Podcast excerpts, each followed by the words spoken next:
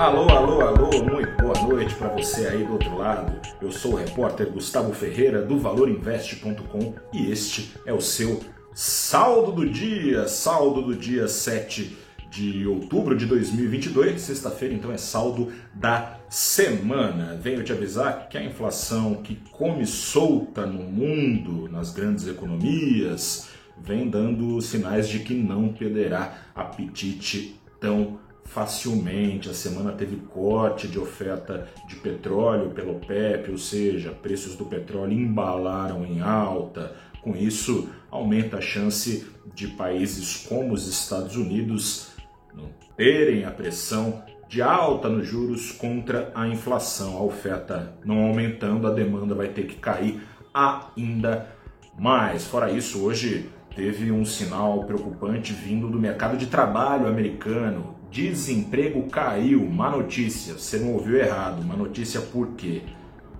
Principal objetivo do Federal Reserve, subindo seus juros, Federal Reserve, o Fed, o Banco Central Americano, qual que é o principal objetivo? É diminuir a quentura do mercado de trabalho americano.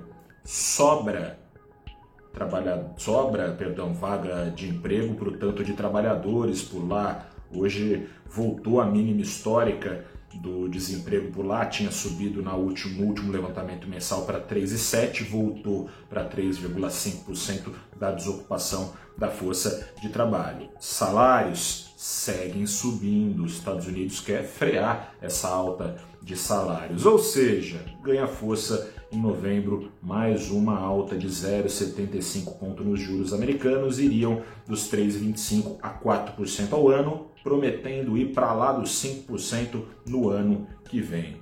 Como é que ficou o mercado nacional no meio disso tudo?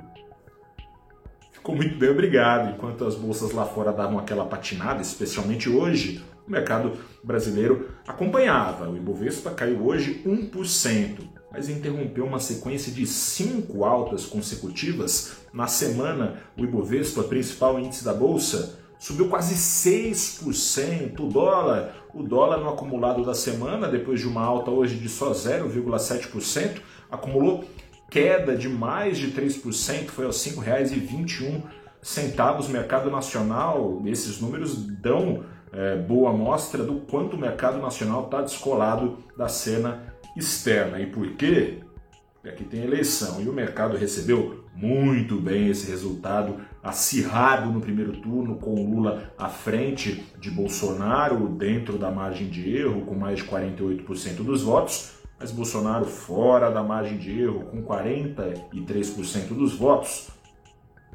Nesse cenário, com um Congresso eleito muito mais alinhado à cartilha da Faria Lima, o mercado entende que ganhe Lula ou ganhe Bolsonaro, o pragmatismo, a racionalidade com a economia, cada qual com alguma diferença aqui e acolá, esse pragmatismo tende a prevalecer. Será?